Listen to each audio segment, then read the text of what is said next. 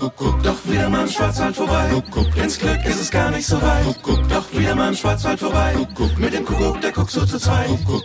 Kuckuck, hallo zum Podcast Visit Black Forest, unsere Wochenendtipps.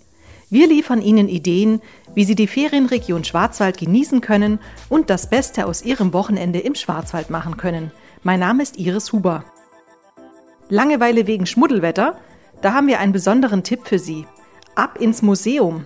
In Rottweil und in Freiburg lassen aktuell gleichbleibend niedrige Inzidenzzahlen wieder ein wenig Kulturerlebnis zu. Im Dreiländermuseum Lörrach können Sie aktuell online Ihren Besuch vorreservieren. Bei mir sitzt Frau Anna Scholand. Sie ist Leiterin der PR-Abteilung Städtische Museen in Freiburg. Frau Scholand, wie ist denn im Moment die Situation? Kommen gerade sehr viele Besucher? Sollte man sich vorher anmelden? Also gerade heute am ersten Öffnungstag ähm, haben wir sehr viele Besucher, sehr viele Voranmeldungen und Online-Tickets, die schon raus sind. Wer in den nächsten Tagen aber noch vorbeikommen möchte, da sind durchaus noch einige Tickets zu haben. Man muss sich nicht anmelden, aber es wird empfohlen, entweder telefonisch in den Häusern oder über ein Online-Ticket. Dann muss man auch nicht warten, kann an der Schlange sozusagen vorbeigehen.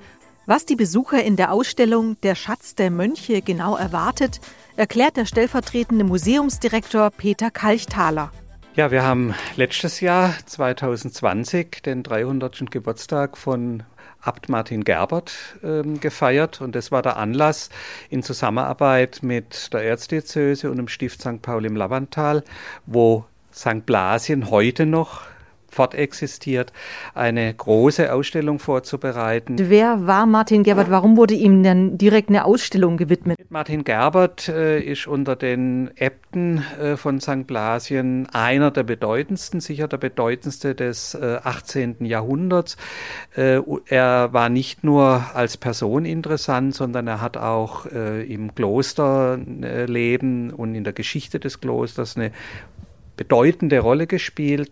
Bei dem Titel Der Schatz der Mönche mag es vielleicht manchen sogar ein bisschen aufstoßen, denn die Kirche als sozusagen die Bündelung, äh, Zusammentragen der Schätze, wie sehen Sie das oder wie kann man dem entgegenwirken? Der Schatz der Mönche ist ja kein äh, nicht per se ein Schatz, der aus Gold, Juwelen und Edelsteinen besteht, sondern der Schatz der Mönche ist viel, viel mehr. Der Schatz der Mönche ist die Kultur, der Schatz der Mönche ist das Wissen, was gesammelt wurde und auch weitervermittelt wurde. Man darf nicht vergessen, die, das ganze Schulwesen, die frühen Universitäten basieren komplett äh, auf der Kirche.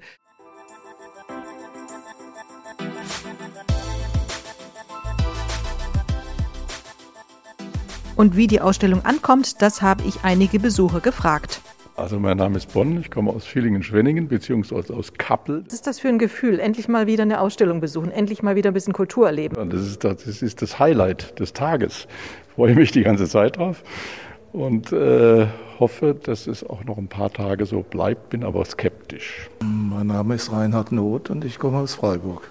Also ich würde mal sagen, es ist eine der besten Ausstellungen, die ich im Augustiner Museum bisher gesehen habe, auch was die Qualität der ausgestellten Objekte anbetrifft. Mein Name ist Dr. Klaus Rüdiger, ich komme aus Gundelfingen. Wir sind unheimlich froh, dass wir endlich wieder in Museen gehen können. Das ist das eine, aber natürlich auch konkret die Ausstellung, die uns sehr gereizt hat und wir bisher sehr traurig waren, dass wir nicht rein konnten. Weitere Tipps zu den städtischen Museen und unserem Podcast Visit Black Forest gibt's wie immer auch zum Nachlesen auf podcast-visitblackforest.info.